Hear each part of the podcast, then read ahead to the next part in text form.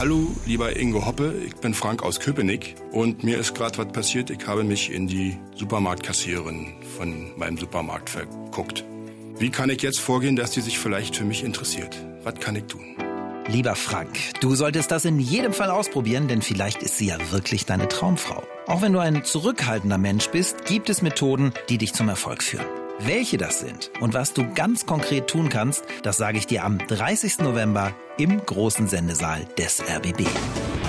Werde unaufhaltsam. Die große Kommunikationsshow mit Ingo Hoppe. Tickets im RBB-Shop oder auf rbb888.de.